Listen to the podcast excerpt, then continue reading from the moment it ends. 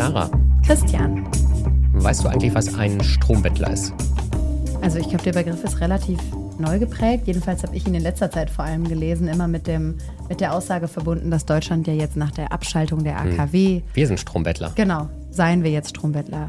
Also Genau. ich weigere mich zu sagen, wir sind Strombettler. Und kannst du mir noch einmal ganz kurz erklären, wie das gemeint ist, dieses Strombettler? Warum bettelt Deutschland um Strom? Weil wir plötzlich nicht mehr genug eigenen Strom produzieren, angeblich. Das hier ist wirklich alles eine Unterstellung. Wiedergabe des Gelesenen. Richtig, genau. Ähm, vor allem eben aufgrund dieser Abschaltung der Atomkraftwerke müssten wir jetzt aus dem Ausland, aus dem europäischen Ausland ganz viel Strom teuer zukaufen und uns den sozusagen erbetteln. Genau, weil unsere eigene Produktion vor allem von erneuerbarem Strom nicht ausreicht. So habe ich das aufgefasst. Genau, das ist jedenfalls die Lesart, wenn man sich so ein bisschen auf Twitter beziehungsweise X bewegt, dann ist das jetzt auch so ein neuer Sport geworden, ständig die aktuellen Strommixe zu posten und zu vergleichen. Langfristig ist das aber ganz interessant, denn da kann man ganz viele dieser Thesen ziemlich stark widerlegen. Und Genau. darüber sprechen wir heute ausführlich mit Bruno Burger, der ist sowas wie der Strompapst Deutschlands, würde ich jetzt einfach mal sagen, Energiespezialist am Fraunhofer Institut für Solare Energiesysteme. Und Erfinder, Entwickler, Betreiber von eben diesen Energy Charts, was sie ja, glaube ich, auf äh, neben Twitter jetzt auch noch auf Mastodon anbieten. Hallo, Herr Burger, erstmal und herzlich willkommen im Klimalabor. Hallo, schön, dass ich da sein darf. Genau, neben Twitter äh, verbreiten wir jetzt auch Stromnachrichten auf LinkedIn und auf Mastodon. Okay, weil gut viele zu wissen. ja nicht mehr bei Twitter sein wollen oder bei X, wie es heutzutage heißt. Ja, auch eine interessante Entwicklung. Ähm, aber sagen Sie mal, Herr Burger, dieses Strombettler-Argument. Sie führen ja da gefühlt ein bisschen einen Kampf gegen die Windmühlen, weil das ist nämlich der Grund, warum wir Sie dann auch eingeladen haben. Jedes Mal, wenn Sie einen Tweet entdecken, in dem jemand behauptet, Deutschland sei Strombettler, Deutschland wäre ein Strombettler, ähm, machen Sie sich die Mühe und die Arbeit, um den Leuten zu erklären, warum das nicht so ist. Was verstehen die Leute denn da falsch? Ja, prinzipiell gibt es gar keine Strombettler. Wir haben einen europäischen Strommarkt und da wird Strom von verschiedenen Ländern und verschiedenen Quellen angeboten. Und die Länder und die Quellen, Stromquellen, die am günstigsten sind, die kommen natürlich auch zum Zug und andere Stromquellen, die teurer sind, kommen nicht zum Zug. Und Deutschland hat jetzt natürlich die erneuerbaren Energien, die sind immer die günstigsten am Strommarkt. Das heißt, die produzieren immer so viel sie können.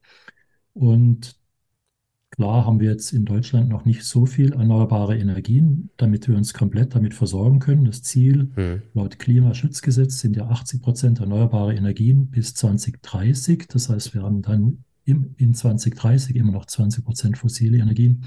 Heute sind es noch äh, 45 Prozent fossile Energien ungefähr. Und diese fossilen Energien, die sind im Moment einfach zu teuer und können damit im europäischen Strommarkt nicht konkurrieren. Deshalb ist es für Deutschland günstiger, Strom in Nachbarländern zuzukaufen, wenn die erneuerbaren Energien gerade nicht genügend produzieren. Und das ist günstiger als Hm. fossilen Strom zu erzeugen. Also eigentlich stimmen zwei Sachen gleichzeitig oder zwei Sachen gleichzeitig sind richtig. Wir importieren in Deutschland tatsächlich Strom von anderen Ländern, von unseren Nachbarn zum Beispiel.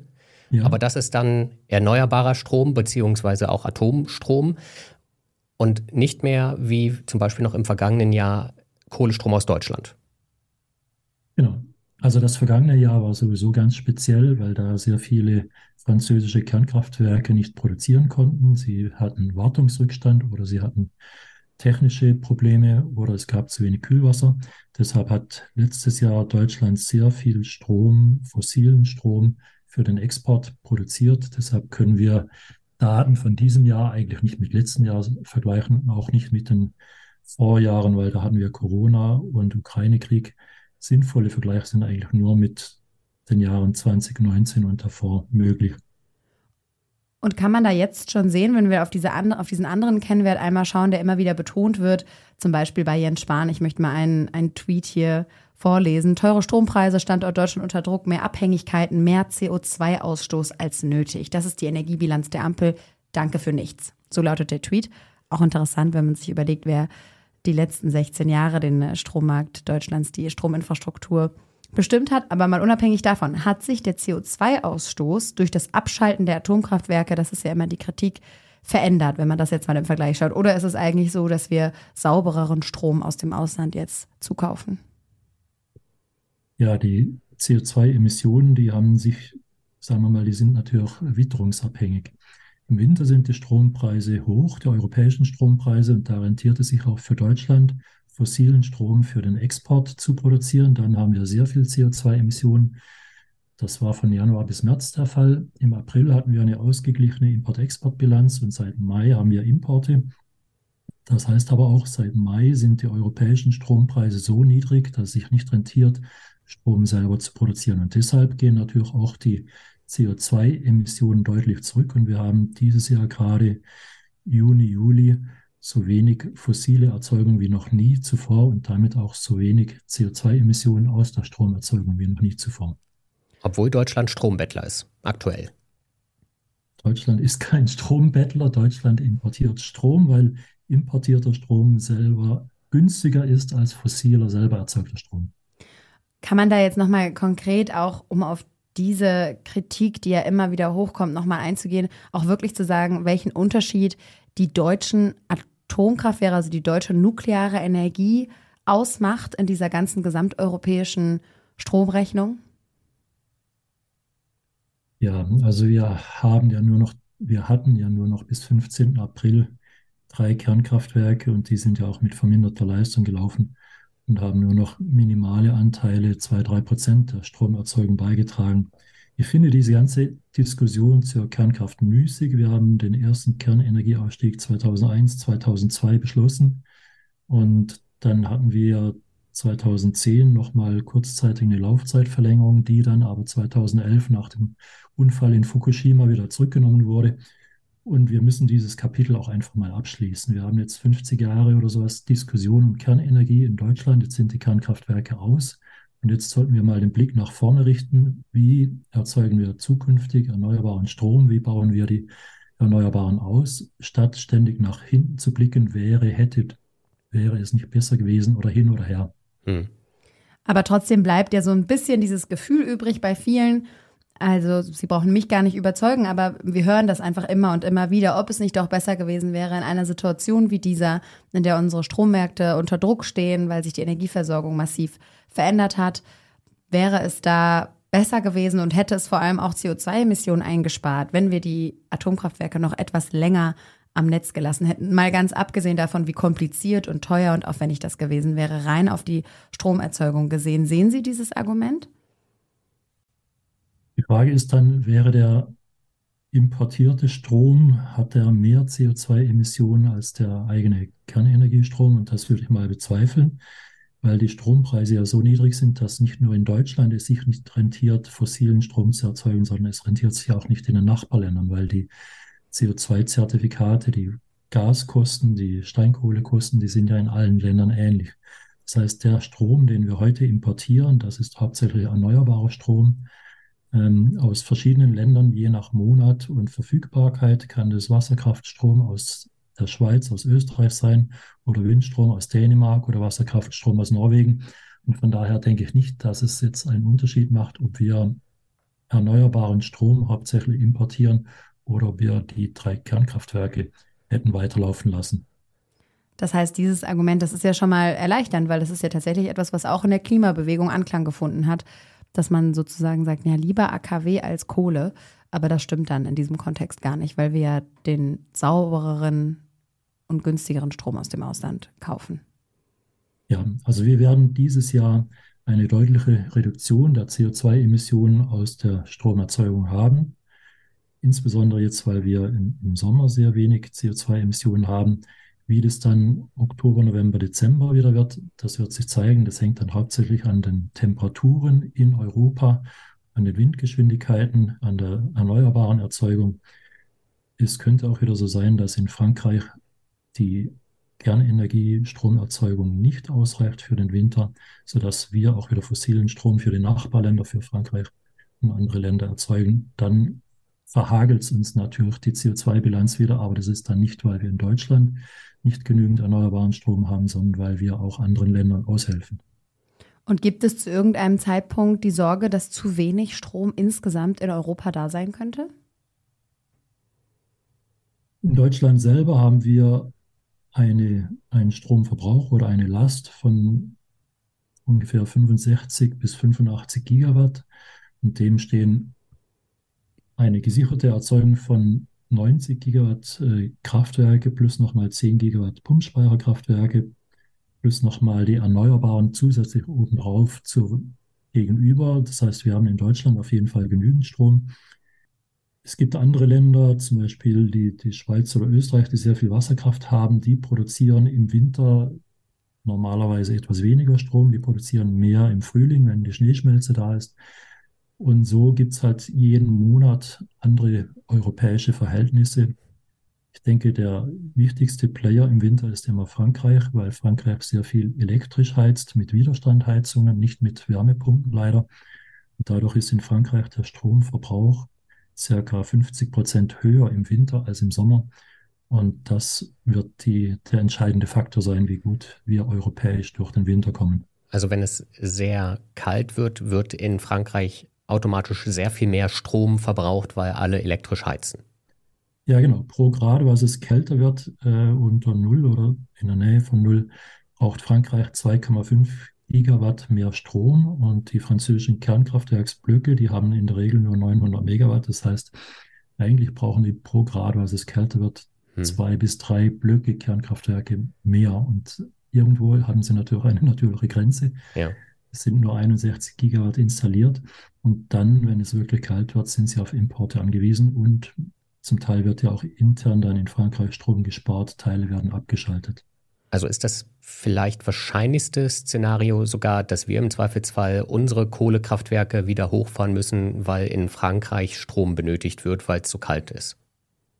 Das kann passieren. Nicht nur in Frankreich, auch, äh, wie gesagt, andere Länder, Schweiz, Österreich, die haben wenig mhm. Wasserkraftstrom im Winter. Die haben bisher im Winter auch immer Importe von Deutschland gehabt.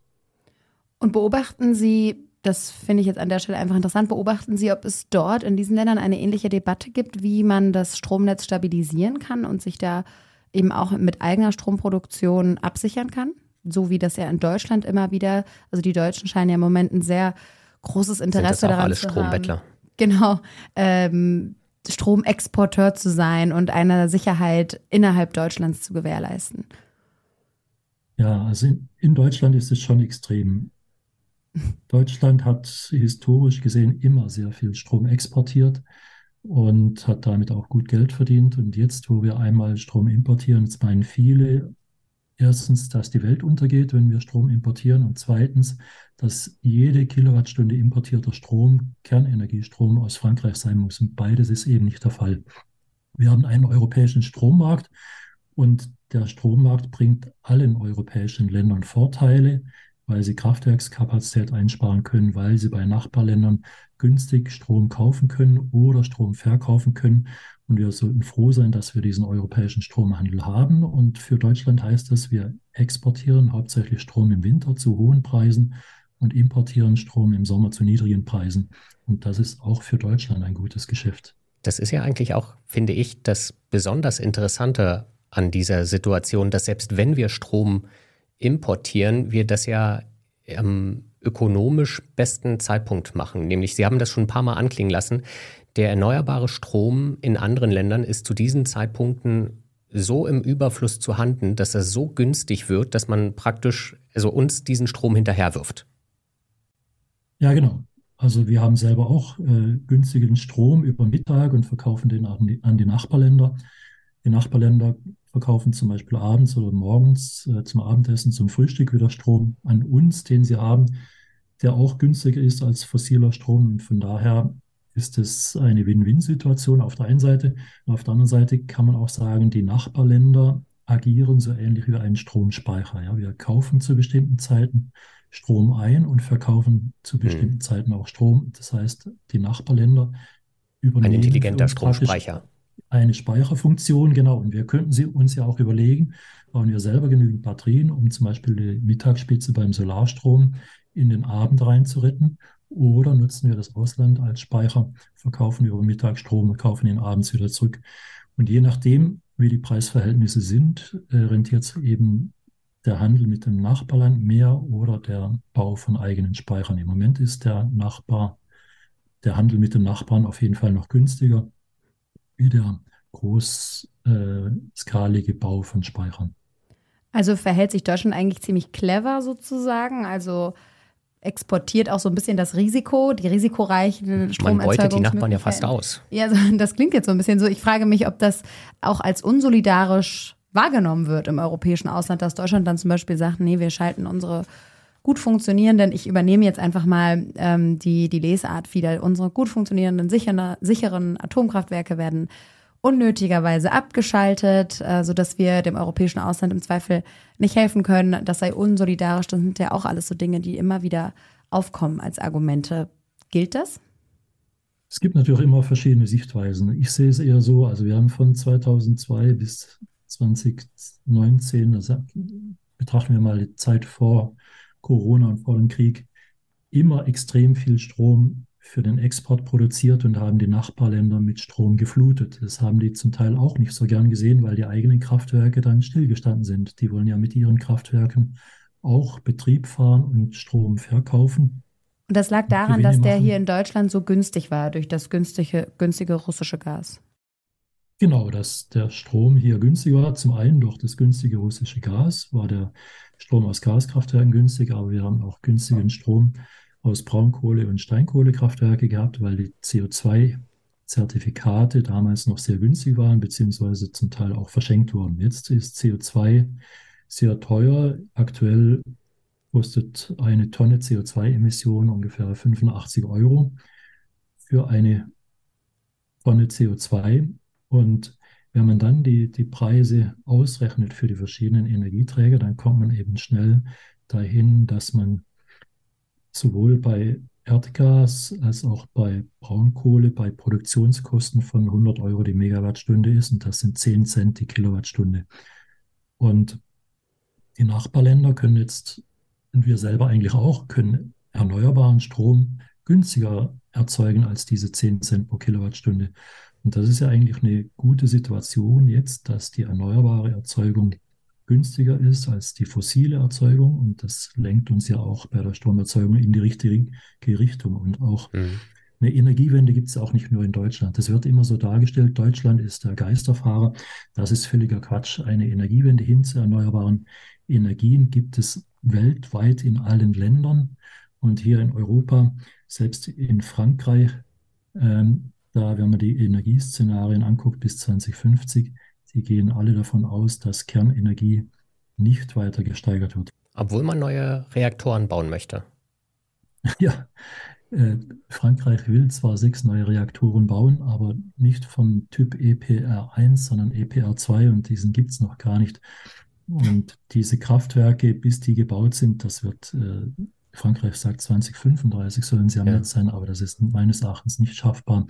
Das wird 2040 werden und bis dahin müssen die ja auch ihre Emissionen ja. reduzieren. Sie haben auch in Frankreich eine Sektorkupplung. Der Strom ist durch die Kernenergie schon halbwegs sauber. Aber auch in Frankreich muss der Verkehr dekarbonisiert werden, das Heizen muss dekarbonisiert werden, der Industriesektor muss dekarbonisiert werden. Und jegliche Dekarbonisierung geht einher mit höherem Stromverbrauch. Wir ersetzen fossile Energieträger durch Strom.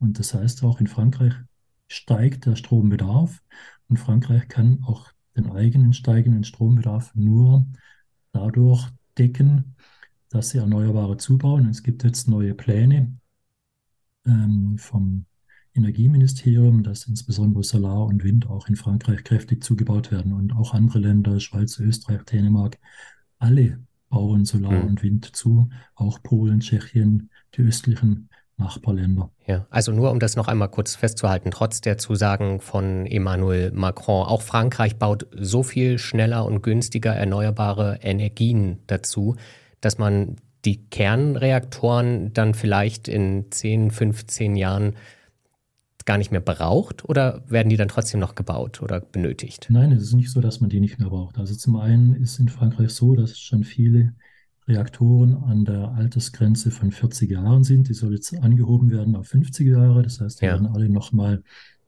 wird eine große Revision gemacht, sodass sie dann auch 50 Jahre Betrieb machen können. Dadurch gewinnt man zehn Jahre Zeit, äh, mhm. um vielleicht ein paar neue Reaktoren zu bauen. Und wenn sechs neue gebaut werden, dann müssen aber gleichzeitig eigentlich 15 alte abgeschaltet werden, aus okay. Altersgründen. Und deshalb geht man eigentlich in Frankreich davon aus, dass die Kernenergie, Stromerzeugung ungefähr konstant bleibt, aber durch die Sektorkupplung und mhm. die Karbonisierung steigt der gesamte Stromverbrauch und der neue hinzugekommene Stromverbrauch wird dann über erneuerbare Energien gedeckt. Das heißt, wenn wir jetzt so ein bisschen in die Zukunft schauen, wir hatten ja vorhin haben Sie sehr anschaulich erklärt, dass wir im Winter immer mit unserer fossilen Energie aushelfen, dass Deutschland da immer noch teuer eben Energie exportiert. Das wollen wir ja möglichst bald und gerne auch noch schneller beenden, ähm, auch da, um vor allem CO2-Emissionen zu reduzieren und umbauen auf erneuerbare Energien. Wie wird das denn dann in Zukunft aussehen? Können wir auch in Zukunft dann noch exportieren? Also wie verändert das das ganze Verhältnis? Weil im Moment funktioniert das ja offenbar, weil wir eben im Winter dann der Garant sind, nicht nur für Deutschland, sondern auch für Europa. Ja klar, unsere fossilen Kraftwerke sind natürlich auch steuerbar. Die sind jetzt im Sommer zum Teil auch in Revision und die werden alle gewartet, sodass, wenn der Winter kommt, alle betriebsbereit sind, dass wir richtig viel Strom produzieren können und damit auch viel Geld äh, verdienen können. Wenn wir jetzt in der Energiewende weiter voranschreiten, dann bauen wir ja die erneuerbaren Energien aus. Und ein Problem der erneuerbaren Energien ist natürlich, dass die Erzeugung fluktuiert, das heißt schwankt. Gleichzeitig schwankt aber auch der Stromverbrauch. Und dann wird das erste Ziel sein in der Zukunft, dass wir den Stromverbrauch mehr anpassen an die Stromerzeugung. Wenn wir viel erneuerbaren Strom haben, sollten wir schauen, dass wir auch viel Strom verbrauchen. Wenn wir wenig erneuerbaren Strom haben, sollten wir schauen, dass wir wenig Strom verbrauchen. Damit meinen Sie, ganz kurz nur an der Stelle, damit meinen Sie wahrscheinlich weniger die Privathaushalte und mehr die Produktion, die große Industrie, die dann zu solchen Zeiten richtig die Bänder laufen lassen soll? Oder wie lässt sich sowas steuern? Alle. Also gesteuert wird es natürlich am einfachsten über den Preis. Das funktioniert immer. und äh, auch zu Hause, zum Beispiel werden wir 2030 auch viel mehr Elektroautos haben als heute. Und ein typisches Auto fährt da vielleicht 15.000 Kilometer pro Jahr. Wenn man das teilt durch 52 Wochen, dann sind es ungefähr 300 Kilometer pro Woche. Das reicht mit einer Batterieladung. Das heißt, für den Privatnutzer ist es ausreichend, wenn er einmal die Woche sein Elektroauto lädt. Und das kann er natürlich auch dann tun, wenn gerade Windenergie da ist im mhm. Winter. Und sollte es nicht unbedingt dann tun, wenn kein Wind weht und wenn die fossilen Kraftwerke laufen. Und so kann man schon einen Strom Verbrauch in gewissem Rahmen an die Erzeugung anpassen. Als zweites brauchen wir dann zunehmend Batterien, um Strom zu speichern, kurzfristig zu speichern. Batterien sind Speicher für ein bis zwei Stunden. Und äh, damit können wir tageszeitliche Verschiebungen äh, realisieren.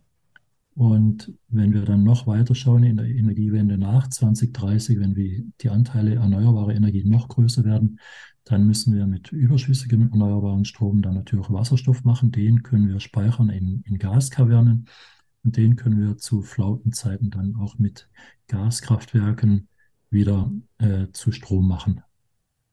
Und glauben Sie, dass Deutschland dann in Zukunft, wenn man sich jetzt mal anschaut, wie der erneuerbare Ausbau hier so vorangeht, auch weiter Strombettler bzw. Stromexporteur bleibt? Also wo wird man sich wiederfinden in diesem neuen Stromnetz der Zukunft? Das europäische Stromsystem, der Stromverbund ist ein Win-Win-System. Und äh, ich finde es völliger Quatsch, hier von Bettler, Strombettler zu reden. Das war auch das letzte Mal versprochen.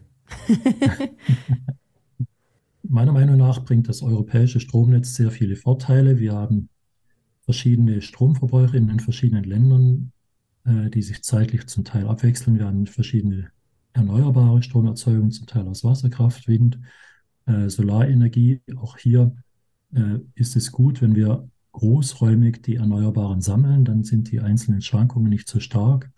Und deshalb müssen wir auch den europäischen Stromverbund weiter ausbauen. Wir müssen die Grenzkuppelstellen zu den Nachbarn weiter ausbauen. Und dann ist es ein Win-Win-System für alle, weil dann alle ähm, Speicher einsparen können und jeweils auch von den Nachbarländern und deren Produktion profitieren können. Ist es dem Stromnetz eigentlich egal, wenn sich die Produktion und der Verbrauch so elementar ändern? Also wir haben ja dann in Zukunft ganz andere Verläufe sozusagen, wie diese Stromflüsse funktionieren. Muss man da auch große Änderungen vornehmen? Also ich will auf diese Redispatch-Kosten und Möglichkeiten hinaus. Können Sie uns dazu was erklären, was das bedeutet für das Stromnetz an sich, wenn plötzlich eben Verbrauch und Produktion auch nicht mehr ganz gleichzeitig stattfinden, wie wir das bisher gewohnt waren? Ja, es gibt natürlich viele Herausforderungen für das Stromnetz. Die, sagen wir, größte Herausforderung ist ja eigentlich, wir wollen alles dekarbonisieren. Wir wollen überall fossile Energien durch Strom ersetzen und dadurch wird der allgemeine Stromverbrauch schon um den Faktor 2,5 bis 3 ansteigen. Das heißt, alleine wegen der Dekarbonisierung müssen wir schon die Stromnetze ausbauen. Zudem kommt natürlich, dass wir im, Wind, im, im Norden mehr Windstrom haben, im Süden eher mehr Solarstrom, zumindest heute.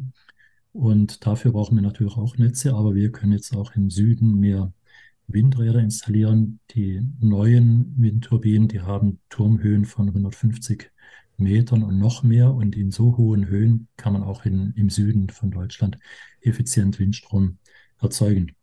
Aber prinzipiell müssen in ganz Europa die Stromnetze ausgebaut werden, weil das einfach zur Energiewende dazugehört. Wir ersetzen Gasleitungen durch Stromleitungen. Wir ersetzen LKWs, die Benzin transportieren durch Stromleitungen und so weiter. Und dafür brauchen wir einfach Investments in Stromnetze. Und auf diese Stabilität äh, hinaus gefragt, die ja auch immer wieder vor der, also da gibt es auch immer wieder die Sorge, dass die das einfach gar nicht aushalten, die Geschwindigkeit, in der wir die Erneuerbaren ausbauen, dass da die, der Stromnetzausbau nicht mitkommt. Sehen Sie diese Entwicklung und an welchen Stellen muss man da wirklich aufpassen? Oder glauben Sie, auch das ist eine Taktik, um zu sagen, um das zu verlangsamen? Ja, wir haben natürlich sehr viel in den letzten zwei, drei, vier Legislaturperioden verschlafen. Eigentlich äh, war schon 20 Jahre lang klar, wie wir das ganze Stromnetz umbauen müssen, wie sich die Verbräuche entwickeln, wie sich die Erzeugung entwickelt. Aber da wurde vieles ausgesessen. Und jetzt müssen wir umso schneller handeln. Wir müssen die ganzen Nord-Süd-Leitungen bauen. Inzwischen äh, lässt auch Bayern das zu, dass man eine Gleichstromleitung durch Bayern baut. Und das ist aber auch nur der Anfang. Das wird alles viel stärker noch werden mit der Vernetzung mit den Nachbarländern. Letztendlich müssen wir das tun. Das Klima, das sieht man dieses Jahr ganz extrem. Das Klima geht uns äh, durch die Decke oder ich weiß gar nicht, wie man das sagen soll. Wir haben so viele Klima Katastrophenmeldungen zurzeit, dass man sich fragt, wieso wird denn eigentlich nicht mehr getan? Wieso gibt es keine Sondersitzung des Bundestages zum Klima? Oder wieso gibt es keine Taskforce zur schnelleren Ausbau, zum schnelleren Ausbau der Netze, zum schnelleren Ausbau der erneuerbaren Energien? Weil letztendlich, wenn wir das nicht tun, die Klimaschäden, die sind so enorm so teuer, das kommt uns viel teurer, als wenn wir die CO2-Emissionen reduzieren und auf erneuerbare Energien umsteigen. Und das ist ja tatsächlich auch ein Punkt, den ich jetzt immer häufiger lese und beobachte, dass das auch die Stabilität unseres Stromnetzes wiederum gefährdet durch Feuer, durch Starkregen, durch andere starke Winde, Stürme, die einfach unsere Infrastruktur extrem stressen, muss man sagen. Da geht immer mal wieder was kaputt. Heißt das, dass wir das nochmal doppelt eigentlich verstärken müssen, dieses Netz, und nochmal verbessern müssen, weil wir von dieser von davon, dass diese Leitungen funktionieren, noch stärker abhängig sind. Ja, das Stromnetz an sich ist schon sehr stabil, sowohl im elektrischen Sinne als auch im mechanischen Sinne. Da hätte jetzt nicht allzu viele Bedenken. Es ist, gilt auch immer das N-1-Prinzip. Das heißt, wir brauchen immer, es, es muss immer eine Leitung mehr verfügbar sein, als man tatsächlich braucht. Das heißt, wenn eine Leitung ausfällt, dann passiert normalerweise noch nichts. Ja, das ist jetzt vielleicht nicht der Engpass, wir müssen einfach jetzt mal beherzt an die Sache rangehen und nicht alles äh, kaputt reden, sondern uns zur Energiewende bekennen und auch ganz klar sagen, wir haben einen Klimawandel und die einzige, der einzige Ausweg aus dem Klimawandel ist, die CO2-Emissionen zu senken, die fossile Stromerzeugung zu reduzieren, nicht mehr fossil Auto zu fahren, in der Industrie keine fossilen Rohstoffe mehr zu verbrennen. Alles muss elektrisch werden und wenn wir uns alle mal dazu bekennen und den Blick nach vorne richten und nicht immer nach hinten, dann schaffen wir das auch. Und Sie werden nicht müde, das auch im Internet, auf allen Plattformen immer weiter zu erklären und an den entsprechenden Stellen immer wieder zu intervenieren. Also Obacht an alle, die vor allem Falschnachrichten über den deutschen Strommarkt oder den europäischen Strommarkt online verbreiten. Genauso sehe ich das auch. Jeder kann auch mitmachen bei der Energiewende. Jeder kann ähm, fossile Emissionen reduzieren. Jeder kann zu Fuß gehen, mit dem Fahrrad fahren. Jeder kann elektrisch fahren, mit der Straßenbahn, mit der Eisenbahn.